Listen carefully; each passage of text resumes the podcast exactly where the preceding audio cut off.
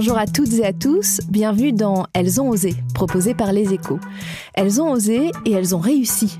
Elles, c'est nous, nous audacieuses, ambitieuses, résilientes, expertes, puissantes, courageuses, peu importe, nous tels que nous sommes, libres d'être nous-mêmes, avec nos choix, nos actions, notre impact. Dans ce podcast, vous entendrez le regard croisé de deux femmes inspirantes qui ont su saisir les opportunités de la vie. Deux parcours, deux chemins qui forcément se croisent. Vous découvrirez leurs moments clés pour aller toujours plus haut, être à leur juste place, guidés par leur envie de contribuer à un monde meilleur. Merci d'être avec nous.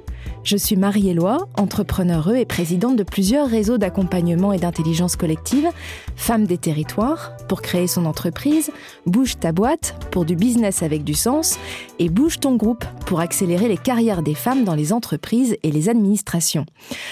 Aujourd'hui, je reçois deux entrepreneurs exceptionnels qui puisent leur puissance dans leur authenticité et dans leur très grande créativité. Deux entrepreneurs engagés, pionnières dans leur domaine et surtout alignés avec leurs choix. Bonjour Mercedes Hérin. Bonjour. Vous êtes une icône de la publicité et de la communication en France, cofondatrice et présidente de BETC, première agence française de publicité qui se trouve depuis des années dans le top 5 des meilleures agences du monde. BETC, c'est notamment 1600 collaborateurs et 274 millions d'euros de chiffre d'affaires. On connaît toutes et tous par cœur vos publicités, celles de Danone, de Nike, d'Evian, celle d'Air France avec son slogan emblématique Faire du ciel le plus bel endroit de la Terre, ou encore la campagne nationale contre les violences faites aux femmes tout ça, c'est vous. Bonjour Claude Thérosier. Bonjour. Alors vous êtes la fondatrice de Magic Makers, créée en 2014 pour apprendre la programmation aux enfants de 7 à 17 ans et leur donner les clés de la technologie pour mieux inventer le futur. Magic Makers, ce sont 300 ateliers hebdomadaires en présentiel et à distance dans lesquels les jeunes créent leurs propres jeux vidéo, leurs robots, leurs applications mobiles. C'est aussi une pédagogie qui a fait ses preuves avec 60 000 enfants initiés, 50 lieux partenaires et 80 salariés. Ensemble, Claude Thérosier, Mercedes Serra, j'espère qu'aujourd'hui on vous donnera envie, à vous qui nous écoutez, de croire en vos forces et en vos différences qui finalement forment votre puissance. Mercedes, on commence avec vous. Vous avez accepté de partager avec nous trois moments clés trois jours où votre vie a basculé. Le premier jour où vous avez six ans, vous débarquez de votre Catalogne natale en Espagne et vous arrivez en France pour la première fois sans parler un mot de français. Et pourquoi cette période a été déterminante pour vous? Parce que j'ai l'impression qu'on reste euh, marqué par son immigration, quoi qu'il en soit. Et pourtant, j'étais petite, et pourtant, euh, je me souviens pas que c'était dur, euh, c'était intense. J'étais dans un milieu assez bourgeois, bourgeoisie moyenne à Barcelone. Je suis arrivée en France et on était un peu déclassé. Je me souviens qu'il y a eu des moments difficiles, mais je me souviens pas qu'en gros, c'était dur à vivre. En revanche, j'ai l'impression que c'est marquant, c'est-à-dire ça change votre vie euh, ça vous donne obligatoirement une niaque, ça vous concentre sur des sujets clés, c'est-à-dire que quand vous arrivez en France, vous êtes toute petite, votre enjeu d'intégration, j'ai pas eu le temps d'avoir beaucoup de problèmes, quoi. Il fallait que ça avance, que je me débrouille. Et ça, je trouve que ces parcours, ce sont des parcours intéressants. En tout cas, moi, j'ai de la chance, je trouve, d'avoir immigré. Alors, vous ne parliez pas un mot de français, ce non, qui vous mais ça, c'est normal. Problèmes à 6 ans, je venais d'Espagne. Euh, oui, ça pose des problèmes parce que la première chose que vous faites quand vous arrivez en France, c'est essayer de vous intégrer, donc de parler, et vous apercevez que vous ne parlez. Donc, en plus, moi, je ne parlais vraiment pas parce que ma langue maternelle, c'est le catalan. Et donc, j'appelais ça l'espagnol. Et donc, quand je disais aux gens que je parlais espagnol, ils se mettaient à baragouiner un truc euh, qui n'était pas le catalan. Donc, je disais à ma mère, mais enfin, c'est une catastrophe. Je ne parle pas euh, français, mais je ne parle pas espagnol, je t'assure. Ils parlent autre chose. Donc, vous aviez décidé de complètement arrêter de parler pendant eh quelques ben, mois? En fait, je n'ai pas décidé ça tout de suite, mais je me suis aperçue que c'était complexe de ne pas maîtriser et que en fait les enfants euh, sont durs, hein, sont rudes, donc ils se moquent. Alors, il y a déjà eu mon prénom qui a été euh, l'histoire des terrifiantes de ma jeunesse où je voulais absolument m'appeler Martine parce que Martine à la plage, Martine va à l'école, ces petits livres exceptionnels et j'en rêvais. Et je me souviens, je discutais avec ma mère pendant des heures pour essayer de la persuader que Martine était le plus joli prénom du monde. Et ma mère me disait mais pas du tout. Hein. Mais pas du tout. Mais tu t'appelles Mercedes, c'est une vierge. Je dis, je m'en fiche. Et euh, voilà. Et elle s'est obstinée. Et je pense qu'elle a eu raison. Donc en fait, tout ce qui entrave un prénom, euh, c'est très marquant pour un enfant. Donc euh, un prénom, c'est dur. Tout ce qui est dur à porter. Finalement, c'est peut-être dur à porter à un moment donné, mais à un moment donné, on est content de l'avoir porté, quoi. Et on est content finalement d'être resté ce que l'on est. Et très jeune, vous avez compris certainement aussi, c'est peut-être la psychologie de comptoir, mais que ça pouvait être hyper dur de parler français, d'être intégré le prénom et finalement d'en faire une immense force parce que vous êtes tombée amoureuse de la langue ah française. bah, et vous étiez très vite première de classe. Je me suis pas dit que c'était dur, je me suis dit c'est un pépin tu parles pas la langue des autres et ils se moquent, c'est quand même embêtant. Donc j'ai bloqué à l'école, euh, j'avais pas du tout envie qu'ils m'embêtent et du coup j'ai bloqué. Donc je leur parlais plus, c'est vraiment la seule période de ma vie où je n'ai pas parlé. donc euh, voilà, il y a eu un grand moment dans ma vie où je n'ai pas parlé, c'est quand j'étais petite. Et euh, en revanche, écouté la radio. En fait, j'écoutais France Inter et je crois que j'ai appris le français avec France Inter et je crois que ça a duré 5 à 6 mois. Euh, après, il y a la légende qui se crée, on ne sait pas quelle est la vérité, je ne sais pas, mais enfin, un jour ça s'est arrêté, un jour j'ai parlé et franchement, je parlais très bien. Et je me souviens que la maîtresse disait Non, mais je comprends pas, euh, Mercedes a l'orthographe naturelle. Et alors je disais Oui, oui, naturelle. Euh, je me suis toujours dit Leur histoire d'orthographe naturelle, elle n'est pas très claire.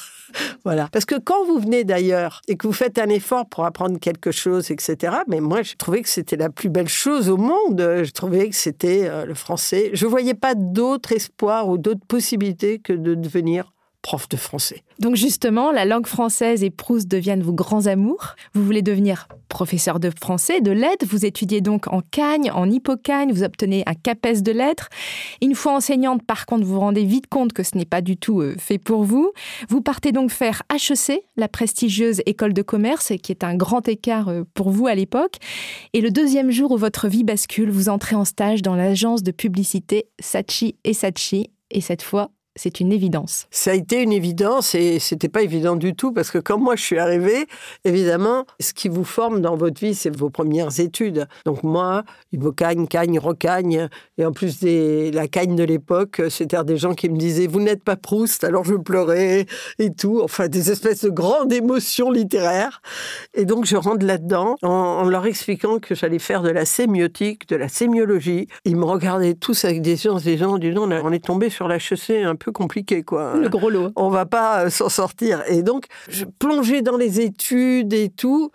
Et puis tout d'un coup, ça a été euh, une évidence, parce que rien n'était plus loin que moi. Je crois que je n'avais jamais regardé une publicité de ma vie, quoi. Donc c'était à des kilomètres. Et tout d'un coup, je me suis dit, mais ce métier est absolument génial. Il a été fait pour toi. Et je suis toujours assez émue parce que je, je considère que c'est un des trucs les plus difficiles pour les jeunes. C'est comment on tombe sur son métier? Moi, il n'y avait aucune chance. Jamais j'aurais dit. Euh, en plus, j'avais plein de clichés dans la tête sur les publicitaires et tout, donc pas question, quoi. Bah, comme euh, c'était superficiel, euh, on manipulait les gens. et eh ben, j'ai appris que c'était beaucoup plus complexe que ça, que c'est passionnant, qu'on ferait bien de mettre de la publicité partout parce que c'est la chose vraie, simple et directe où vous dites où vous êtes et vous dites ce que vous faites, alors qu'il y a plein d'autres gens qui font exactement la même chose sans le lire, y compris des hommes politiques qui ne cessent de faire de la publicité. Donc voilà, j'ai trouvé ça passionnant. On en reparlera tout à l'heure justement. En un mot, votre première campagne, un mot. Oh là là, c'était euh, une grosse campagne en fait sur Wrangler, sur un jean. L'affiche, c'était un petit bébé en fœtus et euh, il avait sur son petit corps de fœtus un petit jean qui était euh, dans sa peau pour raconter en fait la proximité du jean et de la peau.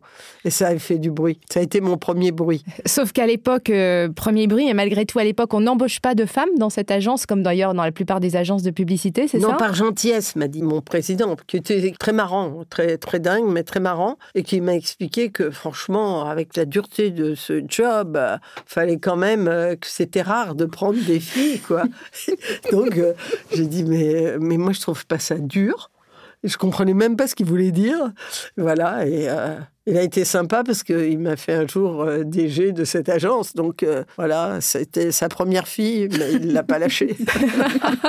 parce que première femme engagée en 1982, vous avez gravi tous les échelons jusqu'à devenir première femme directrice générale de l'agence euh, seulement huit ans plus tard, en 1990. Vous restez en tout 15 ans chez Sachi et Sachi. Et en 95, vous décidez de créer votre propre agence, la fameuse agence BETC, le E étant euh, ERA, le E de BETC. Qu'est-ce qui vous a motivé, parce que vous étiez déjà directrice, qu'est-ce qui vous a motivé à créer votre propre Alors, agence? c'est pas du tout l'argent, c'est même, je suis un peu niaise là-dessus, euh, puisque en fait, je suis rentrée chez Havas et j'ai créé dans Havas. Donc, euh, tout ce qui s'est développé après, etc., appartient à Havas aujourd'hui. Je pense que ça m'a donné une liberté. hein. Je pense que le fait de ne pas posséder et tout, ça, c'est reposant. Et J'aime bien cette idée-là. En fait, euh, j'étais dans une agence anglaise.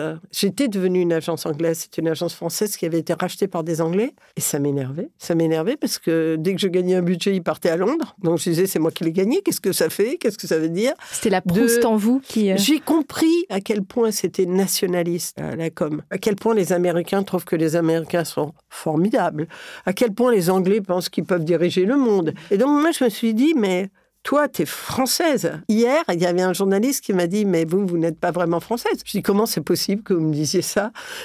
Je dis, je suis beaucoup plus française que les Français qui sont nés là. J'ai choisi, vous vous rendez pas compte. Mais moi, je voulais, je me disais, c'est quand même important. J'avais pas d'arrogance par rapport aux Anglais, aux Allemands à tous les pays, on- je m'en fiche. Mais je pense que dans chacun des pays, on doit pouvoir raconter euh, sa façon d'être et pouvoir parler le monde avec euh, son écriture française. Et c'était ça mon obsession. Vous vous rappelez du moment précis où vous avez décidé de créer l'agence? Ah oui, oui, je me souviens parce que c'était moi, en fait, dans la vie, je ne pense jamais que l'herbe est plus verte ailleurs. Donc, je rêve jamais d'aller ailleurs. Je suis bien là où je suis, je suis en couple, je suis bien, etc.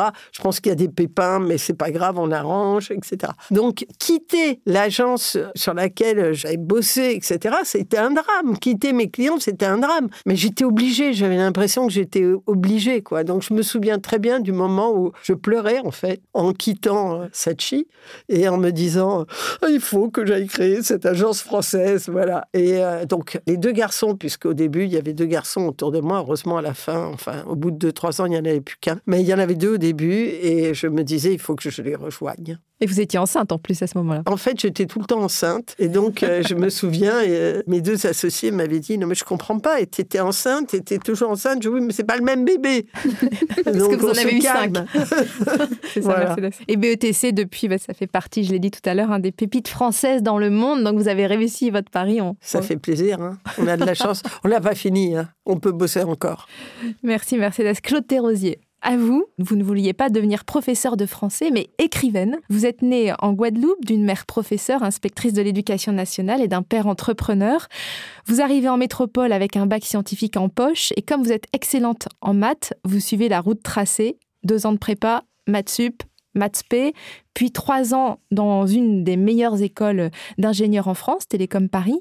Vous travaillez ensuite 15 ans dans les grands cabinets de conseil, puis chez SFR. Et le jour où votre vie bascule, nous sommes en 2012, lors d'une soirée de promo, et vous avez une intuition. Est-ce que vous pouvez nous raconter? C'est exactement ça. Ça a vraiment basculé euh, en quelques secondes. C'était les 15 ans de ma promo, donc ça faisait 15 ans que j'avais eu mon diplôme euh, télécom. Et donc il faut quand même savoir que moi, euh, Télécom Paris, je l'ai fait un peu par hasard. Comme tout bon élève de prépa, j'ai passé les concours d'ingénieur et j'ai pris la meilleure école que j'ai eue. Donc j'ai fait Télécom par hasard. Je veux dire, j'aurais été meilleure, j'aurais fait les ponts, les mines et je serais pas là. et donc Télécom à la fin des années 90. Donc je sais pas si vous vous rendez compte, moi à l'époque, j'ai bossé sur les réseaux mobiles, sur le protocole Internet, euh, enfin les réseaux, enfin vraiment sur des technologies qui étaient complètement émergentes à l'époque. Hein, J'ai eu mon diplôme, je suis promo 97. 15 ans plus tard, j'ai des copains de promo super smart, c'est des consultants. Je pense que pour se faire du networking, ils étaient allés voir tous les pontes des nouvelles technologies, euh, télécom, Internet. Ils avaient fait un super film en leur demandant rétrospective sur ce qui s'est passé depuis 15 ans et puis qu'est-ce qui va se passer dans les 15 années à venir. Et là, je prends une claque. Mais vraiment, c'est-à-dire que je me rends compte que ces trucs que j'avais pas trop perçus euh, à télécom, euh, les protocoles Internet, enfin moi je suis quand même rentrée à télécom, j'ai eu une adresse mail, je suis sortie, tout le monde utilisait les mails et tout d'un coup, je me rends compte que tout ça, ça a complètement transformé la société à une vitesse que j'avais pas euh, soupçonnée. Je m'étais pas attendue à ça. Et que, en fait, 2012, c'est le moment, si vous voulez, où tout le monde commençait à avoir un smartphone, où on commençait à faire ses courses sur Internet, à faire euh, régler ses impôts sur Internet. Donc, c'est le moment où l'informatique commençait à toucher la vie privée des gens. C'était plus juste un truc qui transformait les process des grandes entreprises ou qui était de l'industrie, si vous voulez. Et là, je me rends compte qu'en fait, on est au début d'un truc. C'est pas du tout fini, cette transformation. Et, que ça, pendant le film, vous Ouais, dites ouais. tout ça? C'est ça qui est monté. Après, j'ai eu quelques années derrière pour mieux verbaliser mettre des mots sur ce que j'avais ressenti. Mais oui, c'est ça que j'ai pris dans la tête, c'est de dire, en fait, c'est incroyable ce qui se passe là. Et moi, je comprends parce que j'ai fait télécom. Et la plupart des gens, ils comprennent pas parce qu'ils pensent que c'est pas pour eux, c'est trop compliqué. Ils subissent le truc. Et alors qu'on est qu'au début de la vague. Et il se trouve que dans les gens interviewés, il y en a un qui dit, si j'ai un conseil à vous donner, c'est d'apprendre à vos enfants à programmer. Mon fils aîné avait 8 ans, ma fille avait 6 euh, ans à ce moment-là. Et là, je me dis, mais oui, bien sûr. Moi, j'ai appris à programmer, à créer des programmes informatiques à 20 ans en école d'ingé. C'était chiant. Enfin, excusez-moi, mais. Ça servait à rien à l'époque. Ben, je voyais pas à quoi ça servait, en fait. Si, ça servait ben, justement à faire des protocoles réseau, à faire des. En plus, à l'époque, ce qu'on faisait était très, très loin des usages. Euh, justement, il n'y avait pas de smartphone, donc ça touchait pas euh, des choses concrètes. Et là, je me dis, mais en fait, quand on fait un programme, c'est jouissif, c'est intellectuellement, on crée quelque chose, ça marche. Il y a... on fait faire quelque chose à la machine à notre place. C'est vraiment une sensation assez extraordinaire et c'est pas si compliqué que ça. Donc, si j'arrive à le faire faire à des enfants, et c'est le moment où c'est facile. Si à un enfant, j'arrive à lui faire faire quelque chose qui est concret, qui comprend, il met du sens, il fait un jeu, il, sait pourquoi, il va comprendre la logique et il aura plus jamais peur de son ordinateur, de son smartphone. Et derrière la logique, hein, c'est vraiment de se dire, en fait, l'informatique, c'est ce qui donne de la puissance à ce qu'on fait. Ça permet d'automatiser des tâches que sinon on fait à la main, dans son cerveau, etc. Et ça permet d'avoir une ampleur extraordinaire. Et donc, si tout le monde comprend ça et se sent capable de faire, confronté à des problèmes, on va pouvoir utiliser la technologie à des fins positives. Enfin bon, tout ça, je l'explique comme ça maintenant. À l'époque, je vois juste ça et je me dis, ah ouais, c'est vrai, il faudrait apprendre à programmer aux enfants. Je cherche pour mon fils de 8 ans, je me dis, c'est le bon âge. Rien. Il y avait rien à l'époque. Et là, chance, je me dis, je sais qu'il va y avoir un plan de départ volontaire chez SFR parce que Xavier Niel a lancé Free, les marches s'effondrent. Donc on le sait tous qu'il y a 1000 personnes qui vont partir avec un chèque dans un an. Et je me dis, en fait, ça n'existe pas. Mais il y a un truc là. Moi, je vois à ce moment-là qu'il y a un problème dans la société. C'est-à-dire que le numérique est en train de prendre une place phénoménale et que c'est pas couvert dans l'éducation. Et donc je me dis, je pourrais le faire. Mais souvent, on voit qu'il manque des choses, mais on se dit pas, allez, je vais le faire, je vais créer ça. Mais vous vous dites ça. Mais en fait, euh, c'est un peu progressif. Donc, il y a le moment où j'ai l'idée, donc c'est en, juin. Le moment où je me dis, en fait, je pourrais le faire, c'est 15 jours plus tard. Je me souviens, je me suis arrêtée dans la rue, je me suis dit, mais en fait, je pourrais le faire. Donc, ça m'a pris 15 jours. Et après, ça m'a pris peut-être un an de process parce que ce plan de départ, on ne savait pas encore, etc. Donc, quand même, je commence à en parler. Je fais des formations création d'entreprise. Parce que moi, je ne sais pas monter une boîte, j'ai jamais fait. J'étais salariée pendant 15 ans. Donc, je commence à travailler un peu le projet. Le plan de départ arrive. Là, on me propose une promotion. Je me dis, bah ouais, quand même, tout ça. Oh, je sais pas. Et puis, il se trouve que la nana, c'était une femme qui m'avait proposé la promotion quitte la boîte et celle qui reprend son poste me dit ah écoute je sais pas il faut que je vois euh, je sais pas euh, je reprends une orga euh, je sais pas si je vais te proposer la promotion si ce sera toi ah, je me dis faut que j'ai le choix je reçois le même jour le courrier qui me dit que je suis éligible au plan de départ. Je me dis il faut que j'ai le choix donc je commence mais un peu à côté à postuler au plan de départ et à faire mon plan. Il faut faire un business plan faut prouver que je vais avoir un job et que je vais gagner ma vie parce qu'une boîte qui gagne de l'argent ne peut pas créer des demandeurs d'emploi. En fait c'est ça le principe d'un plan de départ. C'est pas un plan de licenciement. Et le fait de faire ça de commencer à gratter mon projet je me rends compte que ce projet en fait il m'excite, il me donne de l'énergie, j'ai envie de le faire, là où rester dans mon entreprise, progresser, grimper les échelons, en fait, ça me gonfle. Je le fais parce que je suis obligée quelque part. Mais j'ai l'impression de faire plein de compromis tout le temps, de m'asseoir sur mes valeurs. Enfin, encore tout ça, je l'explique maintenant, je me le disais pas aussi clairement. Mais il y a vraiment quelque chose de cet ordre-là qui m'a poussé. Alors, c'est vraiment le moment où j'ai pris la décision à me dire, bon, en fait, je vais postuler au plan de départ, je vais renoncer à cette promotion, je vais dire que je veux partir. Parce que si je dis pas que je veux partir, je partirai jamais. C'était trop facile en fait de rester, c'est ça? Ouais, c'était trop facile. Et il fallait que je prenne le risque. J'ai fait mon petit fichier Excel pour voir combien d'argent j'allais voir. J'ai plein de gens, je connais plein de gens de l'époque qui sont restés en disant euh, un tien vaut mieux que de tu l'auras, j'ai un bon chèque, un bon job, je reste. Moi j'ai fait mon petit fichier Excel. En fait, je me dis bon, ben, j'ai de quoi tenir pendant deux ans. Je vais prendre le pari que c'est pas un risque en fait, parce que si je monte ma boîte, même si ça marche pas, bon, dans deux ans, je devrais retrouver un job. Donc finalement, le risque, il est faux. Enfin, il est exagéré. Donc, euh, mais ça m'a quand même demandé euh, pas mal de boulot. Et je me revois, donc c'était pendant les vacances. Je reviens après les vacances de Pâques et je vais voir ma future euh, ex-boss et je lui dis, en fait, bah, j'ai ce projet et je, je veux partir. Donc vous partez, vous créez Magic Makers qui décolle assez rapidement en 2017, vous êtes notamment euh, lauréate du prix Business with Attitude de, Madame Figaro. C'est là où nous nous sommes rencontrés. Tout à fait. Le deuxième jour où votre vie bascule, c'est il n'y a pas longtemps. En juin 2021, Magic Maker, c'est alors 2500 jeunes formés chaque semaine. Lors du Covid, vous avez réussi à passer tous les ateliers du présentiel au digital, donc le challenge est relevé. Mais lors d'une formation, une formation pour vous, vous prenez conscience que tout cela, finalement, c'est plus pour vous. Effectivement, euh, je vais, je vais revenir sur cette formation parce que c'est ce moment un peu comme l'autre fois, un peu la révélation, le moment où je vois le truc et je me dis en fait, je ne peux plus ne pas agir dessus. Mais en fait, ça faisait, je pense, euh, presque un an que j'avais commencé à prendre conscience que euh, je me projetais moins dans la boîte en fait. Ça faisait 8 ans hein, que vous étiez déjà dans la boîte. Ça. enfin, ouais, ça faisait 8 ans que j'étais sur le projet, la boîte avait 7 ans. Enfin, donc ça faisait un cycle en fait. Et en fait, il s'est passé deux choses. Cette vision Enfin, moi, ça m'a porté ça me porte ce, truc de donner aux jeunes le pouvoir sur la technologie, c'est-à-dire de pas voir la technologie comme un truc compliqué qui fait peur, mais comme un truc accessible, qui a du sens, un levier de créativité. Nous, ce qu'on leur propose, hein, c'est de créer avec. Donc, on renverse complètement le truc. Et en fait, c'était un, sujet euh, pédagogique, c'est-à-dire que ce qu'on leur proposait, c'était pas juste d'apprendre à coder, c'était finalement de découvrir qu'ils étaient capables de créer, capables d'apprendre par eux-mêmes, de travailler avec les autres, que en se trompant, on trouvait la solution, on leur proposait de faire des projets qui leur plaisaient. Enfin, c'est posture qui est radicalement différente, malheureusement, de celle qui est au cœur de l'enseignement, euh, la vision ancienne, on va dire, de l'enseignement en France, et qui en fait, celle dont on a besoin aujourd'hui. On est dans un mode complètement volatile. Il faut qu'on soit capable d'apprendre, de trouver des solutions, d'être capable de reconnaître qu'on ne sait pas et qu'on peut demander de l'aide et qu'on peut trouver la réponse à plusieurs. Donc ça, ça m'a porté. Mais par contre, c'est pas la même chose d'être porté par ça que de créer et de développer commercialement euh, une entreprise et de la rendre rentable. Et là, pour être honnête, j'en ai chié. Je l'ai fait, on a levé des sous, on s'est développé, j'ai mis beaucoup d'énergie, mais je crois que ça faisait déjà 2-3 ans que hum, je trouvais ça difficile. En fait, on en revient à ce calcul. J'avais fait le calcul quand j'ai quitté SFR pour monter Magic Makers. Rester me prenait plus d'énergie, créer ma boîte m'en donnait. Bah là, c'était devenu le contraire. Je me rendais compte que faire ce qu'il fallait pour développer la boîte, aller chercher des clients, faire les économies. Enfin, moi, je suis quand même une créative et j'ai pas réussi. C'est-à-dire qu'à un moment, pour gagner de l'argent, il fallait simplifier le bousin. Il fallait simplifier, optimiser.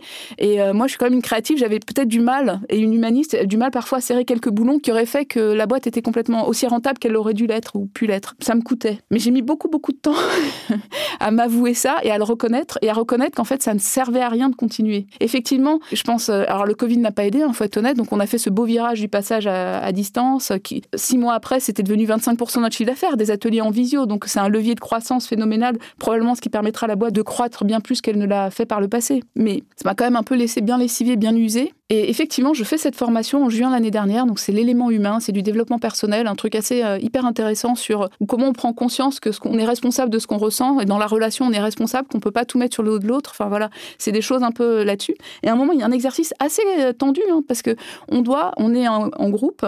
Il y avait six autres personnes, puis on doit dire à chacun, ça ira mieux entre nous si tu faisais ci, faisais ça. Alors, je fais ça, je vais voir chacune des six personnes, je leur dis ce que j'ai écrit, voilà, communication non violente, etc. Puis après, l'animatrice euh, de la coach qui gère la, formation dit bah maintenant vous prenez ce que vous avez écrit et vous remplacez tu par je. Ça irait mieux entre nous si je. Et là, sur six personnes, j'avais mis deux fois si je prenais soin de moi et une fois si j'arrêtais d'être dans le déni. Et là, j'ai les deux neurones qui connectent. Je me dis, ah ouais, en fait, euh, faut que j'arrête d'être dans le déni. Faut que je prenne. En fait, là, si je continue, juste, je vais dans le mur. Je suis au bord du burn-out. Et euh, ça m'a permis, en fait, de regarder les choses en face avec honnêteté. Et quelques jours après, j'appelais mes actionnaires et je disais, je suis en burn-out, il faut que je sorte. Je ne peux pas continuer à développer cette entreprise. Moment assez important. Euh, ouais. je me rends compte, en fait, aujourd'hui que le plus dur, c'était me donner l'autorisation d'échouer de dire en fait là je n'y arrive pas je vais pas y arriver et ça sert à rien de continuer. En tout cas, ça demande énormément de courage de parce que quand on est entrepreneur, enfin Mercedes, euh, vous l'avez vécu aussi, quand on est entrepreneur, des fois on n'en peut plus et on, se dit mais qu'est-ce que je fais là? Et se dire de sortir de la boîte, c'est quelque chose qu'on n'imagine pas souvent. Et Parce vous, que vous êtes fondamentalement, c'était pas son, c'est pas qu'elle est entrepreneuse, c'est pas ça son mode. Son mode, c'est qu'elle faisait des choses qui lui semblaient importantes dans la vie, pas pour que la boîte gagne de l'argent, je sais pas trop quoi, elle s'en foutait quoi. Et donc il y a un moment où le, la thématique de la boîte devient plus lourde que ce qu'on fait dans le fond. En fait, il faudrait lui donner l'éducation nationale, on serait plus tranquille. voilà. Mais en fait, merci Mercedes parce que c'est exactement ça. Et en fait, ça a été de reconnaître que effectivement c'était l'idée qui me portait, je l'ai toujours mmh. su mais que j'étais pas une patronne de boîte en fait, bah et que j'avais pas envie en fait. Oui, oui, que je voilà, je que je, rejouais le scénario de mmh. faire ce que la société attendait de moi, ce que je pensais qu'on attendait de moi pour réussir dans la société. Et c'est de me donner à nouveau l'autorisation de me recentrer sur ce qui est vraiment euh, là où je suis bonne, ce que j'ai envie de faire, voilà, et de lâcher, lâcher pour pouvoir faire autre chose qui aura du sens pour moi. Moi, je trouve son aventure formidable. Hein. Moi aussi parce que je trouve que c'est insupportable tous ces dictats où il faut aller jusqu'au bout on ne sait pas quoi, euh, on s'embête, euh, etc. Et, on a tellement besoin de gens qui ont envie euh, de faire des choses pour que les choses soient bien. moi, je trouve que c'est formidable de, prendre conscience de ça et puis de faire. De s'inventer un autre chemin. C'est là où j'en suis. Là, j'en suis à m'inventer un nouveau chemin, exactement. On n'est pas, on n'a pas peur. Hein. D'ailleurs, je vous remercie Marie de m'avoir invité parce que c'est un peu la continuité. Je me donne l'autorisation et je me donne l'autorisation de le dire sur la place publique en fait, et de me dire que peut-être ça peut aider d'autres à se donner l'autorisation. Bien sûr. Bien ah ça c'est certain. de savoir pourquoi on fait quelque chose quoi. Et je suis sensible à ça parce qu'en ce moment il y a beaucoup de jeunes paumés. Je pense qu'il y a des questionnements sur le travail, des questionnements sur tout, et en particulier euh, ils décident parfois d'aller dans des entreprises où ils vont gagner un peu plus d'argent, où ils ont l'impression qu'ils vont participer. Euh. Et je me dis, mais ce truc est d'un ennui. Ce qui leur va leur arriver est tellement... Parce qu'on ne parle pas de, de ce qu'on fait. On parle de l'entreprise va se développer. Non, mais d'accord, ok, mais qu'est-ce que tu vas faire dedans? C'est quoi ton enjeu, etc.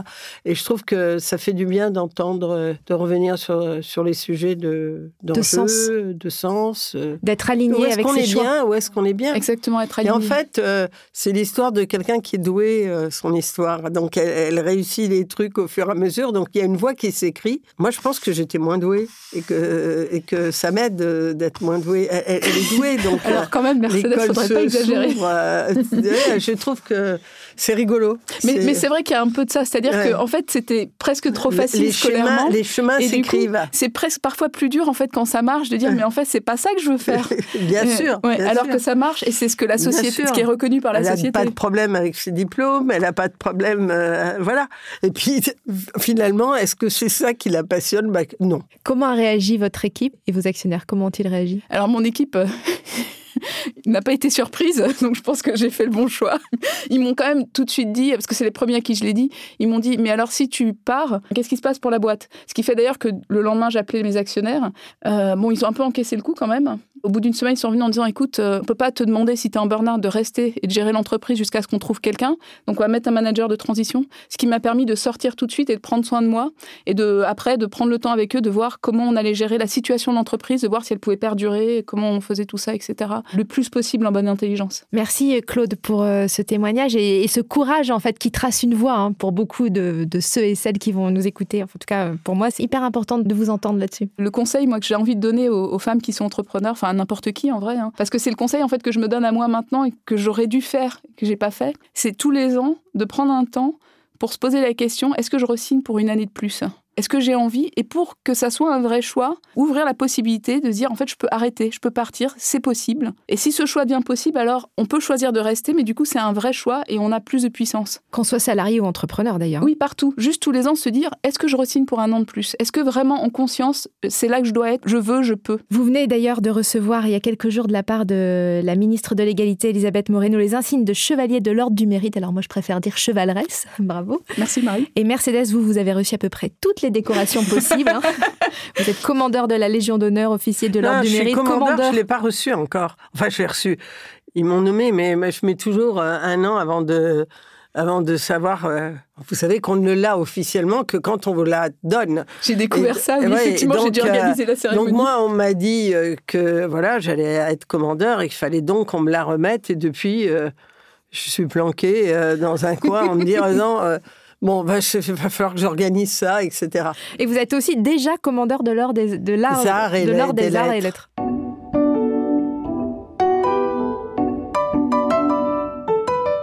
Mercedes Serra, Claude Thérosier, vous avez plusieurs points communs. Votre très grande créativité, ça c'est une évidence, on en a parlé à l'instant. La capacité à transmettre votre ADN aussi, et l'authenticité. C'est-à-dire vous êtes vraiment vous, on l'a senti dans vos témoignages, et c'est votre force dans ce que vous entreprenez. Je vous propose d'échanger sur ces sujets en regard croisé avant de terminer par un portrait chinois. Premier point commun, la créativité, qui font de vous des, pionnières hein, dans votre domaine. Mercedes, avant la crise, vous affichez une croissance exceptionnelle chez BETC, 8% par an pendant 20 ans avec 75% des budgets à l'international. Alors je ne sais pas si c'est vrai, mais l'université de Harvard aurait même étudié votre entreprise sur le concept des entreprises miracles. Oui. Qu'est-ce qui fait votre différence dans votre bah, créativité? En fait, euh, leur concept d'entreprise miracle est assez simple et assez en ligne avec ce que je pense. Pour qu'une entreprise soit miracle, euh, il faut en effet une croissance euh, d'année en année plus une croissance du chiffre d'affaires que de la profitabilité. Et moi, je suis une fille de par le haut. Les stratégies d'économie, ça m'étouffe. Je m'ennuie, je sais pas ce qu'ils veulent. Faire du profit, ça m'intéresse pas passionnément. Moi, ce qui m'intéresse, c'est de me développer. Parce que je trouve toujours que je suis petite. Et je, en fait, je pense que je me sens petite depuis toujours. Donc, quand tout le monde me dit, mais ta grande entreprise, moi, je me dis, bah, de quoi il parle? Au regard du monde, on n'est pas si grand que ça, etc. Et donc, l'enjeu du développement, c'est important. Et je trouve que c'est important parce que ça raconte si euh, votre projet attire les gens, si euh, s'il y a quelque chose dans ce que vous faites qui intéresse, qui passionne les autres et tout. Donc ça, c'était une des forces d'une entreprise miracle. Et je pense que dans les 20 dernières années, en fait, ce qui s'est passé, c'est qu'il y a très très peu d'entreprises qui ont été créées, fondées euh, et qui sont restées encore vivantes 20 ans dans la communication. C'était l'époque d'avant. Les BDDP, ils sont morts pour TBWA, les, mais BETC, quoi, ce truc-là, euh, français en plus. Donc, ça a des avantages, mais pas mal d'inconvénients. C'est que votre marché est tout petit, quoi. Alors que quand vous naissez américain, c'est top, hein. Vous sortez une pub, elle, fait beaucoup de chiffres, beaucoup de. Et donc, on est parti d'un petit lieu, mais euh, d'un lieu qui se considérait comme super important. Donc, euh, voilà. Donc, c'est miracle parce que je ne sais pas ce que ça va devenir, hein, puisque j'appartiens à groupe, que le groupe euh, s'appelle Bolloré, donc honnêtement, je ne sais pas très bien ce que ça va devenir, mon truc. Hein. Mais on a créé quelque chose qui existe, et je pense que ça existe parce que depuis le début, on avait des idées extrêmement simples dans la tête, euh, on aimait travailler. Moi, je voulais pas faire d'autre métier que de travailler sur le fond du sujet, quoi. Donc, euh, on peut pas me proposer d'autres titres, parce que j'en ai rien à faire des titres. Ce que je veux, c'est travailler sur mes sujets. Donc, ça sert à rien. C'était très, très important d'avoir un respect pour le métier qu'on faisait, c'était pas évident parce que la publicité, les gens sont un peu cyniques parfois. Moi, j'ai pas de cynisme et tout ça, ça a amené une forme de réussite. Voilà. Enfin, une petite réussite, il faut se calmer. Arrêtez avec le mot petite, c'est pas possible. petite, petite. Vous êtes immense, Mercedes non, non, c'est pas grand. Ah, si, si, si, je vous assure. Euh, moi, je vais passer après, là, je sais pas ce que je vais dire. non, euh, Claude, justement, euh, comment vous avez fait pour faire décoller Magic Makers, notamment sur la communication? On parlait de créativité, de communication. Qu'est-ce qui a fait que ça a marché? Et après, Mercedes, je veux bien votre témoignage sur quand est-ce que vous savez que c'est la bonne communication oh bah, pour une entreprise. Hein.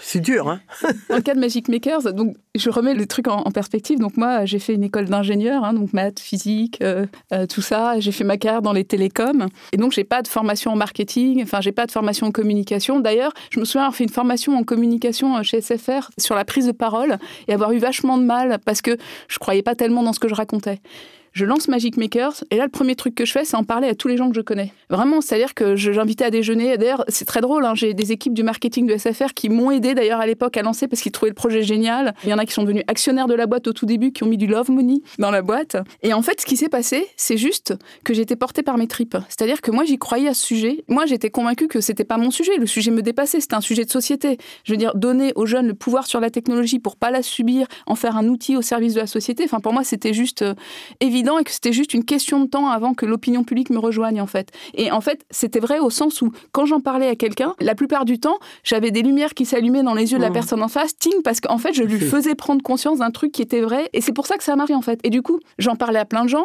Je pense qu'inconsciemment, je raffinais mon discours en voyant ce qui marchait, ce qui ne marchait pas. Et puis en en parlant, je comprenais mieux. Maintenant, j'arrive à expliquer plein de choses comme si euh, en une seconde, en 2012, le 15 juin, j'avais. C'est parce que j'ai beaucoup parlé en fait et que j'ai processé inconsciemment le feedback des personnes en face de moi. Et en fait, donc j'ai fait à l'instinct, à l'intuition, porté par quelque chose qui me dépassait. Et ça a marché. Enfin, c'est-à-dire qu'il faut quand même se rappeler, quand j'ai monté Magic Maker, ça n'existait pas les cours de code pour enfants. Ça n'existait pas du tout. Et en un an, j'ai monté un truc. La première année, j'avais 250 enfants inscrits à Paris à l'année pour des cours de code de programmation créative chez Magic Maker sur la force du bouche à oreille. Un truc euh, juste parce que j'en avais parlé. Avec vos tripes, encore une fois. Et exactement. Puis après, j'ai construit là-dessus. Euh, et puis après, j'ai appris, j'ai fait des erreurs, tout ce que vous voulez. Mais ça a marché parce que ça venait euh, du fond. C'était authentique. C'est ça le secret? Ah bah ça a marché parce qu'elle a quelque chose à dire. Quoi. Il y a un moment, quand on n'a rien à dire, c'est embêtant. euh, elle a quelque chose à dire. Elle voit bien qu'il y a un enjeu de société. Elle, voit quelque chose de profond. C'est-à-dire, c'est pas, euh, c'est pas une petite chose. C'est une chose importante. Et donc, c'est très comme un combat. On est toujours, euh, moi, je suis toujours sensible quand je comprends quel combat mènent les gens. Quoi. Mmh. dans une entreprise, c'est quoi l'enjeu? Et si possible, si l'enjeu a un rapport avec ce qu'ils font, c'est mieux, quoi. voilà. Donc, euh, c'est pour ça qu'elle convainc, parce que c'est intéressant. C'est juste intéressant pour les gens. Exactement. Il ne s'agit pas, je ne suis pas là pour me vendre, pour obtenir quelque chose ou de la reconnaissance. J'apporte quelque chose qui a du sens, je pense, pour la personne en face. Et justement, quand on porte un projet, une entreprise, une association, on rêve toutes et tous de la communication qui fera la différence et qui fera décoller le projet. En quoi vous croyez le plus pour faire décoller un projet Mercedes? Est-ce que c'est justement l'authenticité dont vient de parler euh, Claude le sens, c'est il faut que je comprenne. Et donc, euh, en fait, d'abord, moi, je pense que la com, euh, c'est un lieu d'utilité. Donc, euh, pour le, et le marketing, moi, j'aime pas tellement les formations en marketing. Hein, ça m'intéresse pas. Moi, ce que j'aime, c'est les, formations en intelligence, mais pas en marketing. Je sais pas ce que c'est. Ce que je trouve intéressant, c'est de comprendre quels sont les enjeux des gens. Parce que quand on travaille en marketing ou en publicité, en gros, on cherche à persuader quelqu'un de quelque chose. Et pour persuader quelqu'un de quelque chose faut le connaître. Donc, la première chose qu'on fait, c'est passer beaucoup de temps sur les gens, à se demander c'est quoi leur enjeu, c'est quoi leur problème, etc. Quand vous êtes à côté et vous leur racontez quelque chose qui euh, ne correspond pas à ce qu'ils vivent ou à ce qu'ils ressentent, mais ils s'en fichent. Ils peuvent aimer votre film, hein, mais ils bougeront jamais. Donc en fait, notre métier, c'est quand même la compréhension de ce qui va permettre aux gens d'avancer. Donc quand je comprends qu'une entreprise se situe à un endroit où elle va formuler un métier qui va rendre service aux gens, que on va pouvoir énoncer les choses simplement, ça commence à devenir intéressant et on commence à tirer un fil. Enfin, je crois beaucoup qu'il faut avoir euh, quelque chose à dire euh, d'important. Je crois qu'on l'a compris en vous écoutant, vos points communs, euh, l'authenticité, le franc-parler, la créativité, la communication. Et le sens. Et, le, sens, avoir quelque chose à dire avoir réellement. Euh, c'est un vrai. Euh, moi, ça me touche ce problème du, code et tout. Et, je pense qu'on est loin d'avoir fini, quoi. Et d'ailleurs, le sujet de la pédagogie, parce que la France aujourd'hui, l'éducation, c'est une vraie problématique. Il faut réfléchir. On s'assoit pas tous ensemble pour essayer de comprendre ce qui va pas. Il y a énormément de choses. Il y a beaucoup d'enfants rejetés aujourd'hui en France. La plupart. Hein. Parce qu'avant, c'était un petit nombre. Maintenant, on a quand même fait croître le nombre. L'enjeu de devenir acteur ou actrice de, sa vie, ça passe aussi par l'éducation. Le, fait de considérer que tous les gens sont intéressants, ont du potentiel. On a en France euh, beaucoup, on a presque de, un petit mépris, entre guillemets, pour certains métiers, certaines choses, etc. À la fin, on a fini par mépriser euh, les routes possibles des gens. On leur a pas donné des possibilités. On a un point de vue sur euh, ce qui est valorisant, pas valorisant.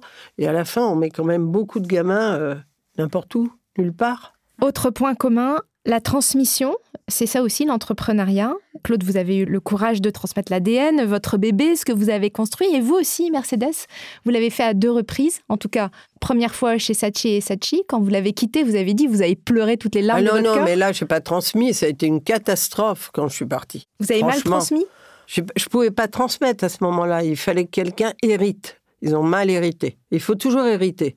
Moi, j'arrive quelque part, je commence pas par fiche en l'air, euh, je, regarde, je, réfléchis. Euh, j'ai une marque, je me dis pas tout ce qu'on fait avant les gens, euh, ces bandes de crétins qui...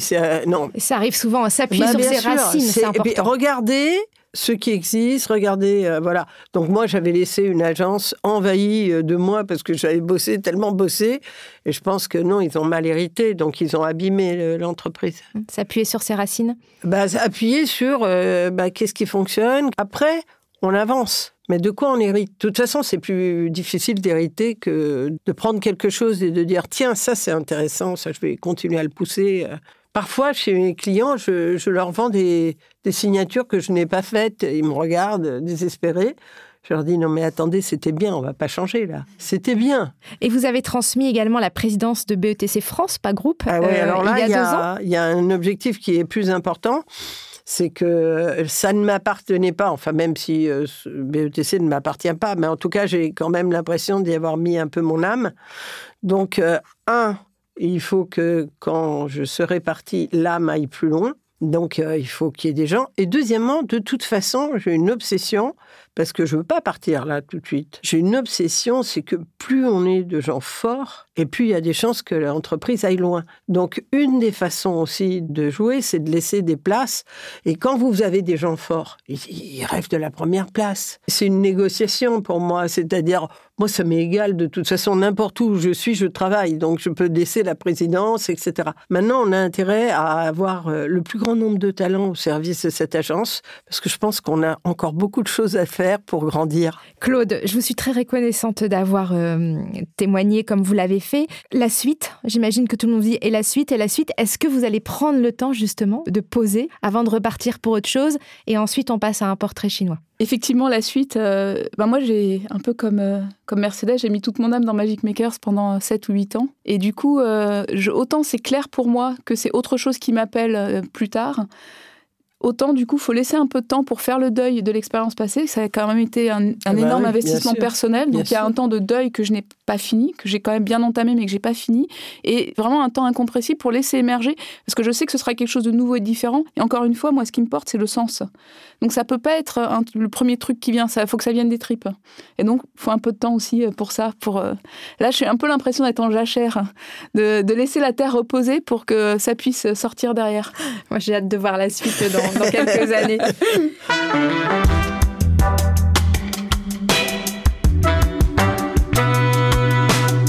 Un petit portrait chinois, euh, Mercedes Serra, Claude Thérosier. Si vous vous croisiez vous-même à l'âge de 20 ans, qu'est-ce que le vous de 20 ans vous dirait? C'est-à-dire, qu'est-ce que la Mercedes ou la Claude de 20 ans vous dirait en vous regardant? Moi, j'ai eu énormément de chance, quoi. Donc, euh, je pense qu'elle en reviendrait pas.